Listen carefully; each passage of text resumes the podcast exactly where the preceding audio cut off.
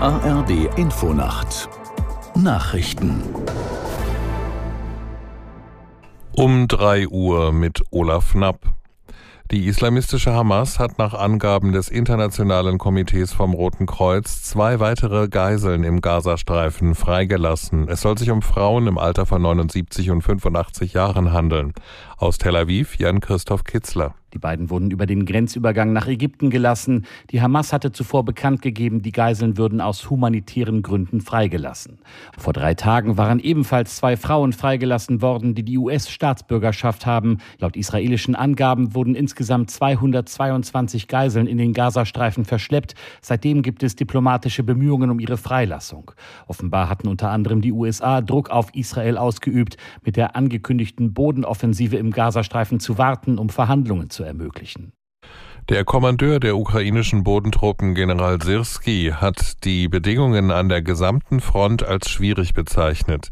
Sirski sagte, besonders angespannt sei die Lage in Bachmut und Kupjansk. Die russische Armee erleide zwar Verluste, fülle die Truppen aber ständig mit neuen Reserven auf. Nach Angaben des ukrainischen Generalstabs hat Russland zudem seine Angriffe auf die Stadt Avdiivka nördlich von Donetsk verstärkt.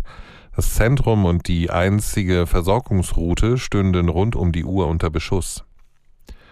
Die bisherige linken Politikerin Wagenknecht hat für einen politischen Neuanfang in Deutschland geworben. In den ARD-Tagesthemen erklärte Wagenknecht, warum sie eine neue Partei gründen will. Es gibt doch eine unglaubliche Repräsentationslücke. Viele wissen nicht mehr, was sie wählen sollen. Wir haben die schlechteste Regierung der bundesdeutschen Geschichte. Gleichzeitig eine Welt voller Krisen, voller Kriege mit sehr gefährlichem Eskalationspotenzial. Und ich denke, wir dürfen einfach so wie bisher nicht weitermachen, sonst steigt unser Land ab und sonst wird es in vielleicht zehn Jahren nicht mehr wiederzuerkennen sein die bisherige linken Politikerin Sarah Wagenknecht. Die weltweite Zerstörung von Wäldern hat im vergangenen Jahr offenbar zugenommen. Verschiedenen Organisationen, unter ihnen die Umweltstiftung WWF, Verschiedene Organisationen veröffentlichten eine entsprechende Untersuchung. Demnach gingen vergangenes Jahr 6,6 Millionen Hektar Wald verloren. Das sei gegenüber 2021 ein Anstieg um vier Prozent. Fast alle betroffenen Flächen liegen demnach in tropischen Regionen. Als Hauptursachen für die Zerstörung von Wäldern nennt der Bericht Landwirtschaft, Straßenbau, Brände und kommerzielles Holzfällen.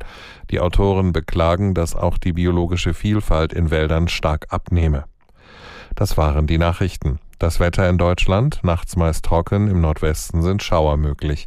Tiefstwerte 13 bis 5 Grad. Am Tage dann verbreitet Schauer, im Südosten jedoch zunächst freundlich, bei maximal 11 bis 17 Grad.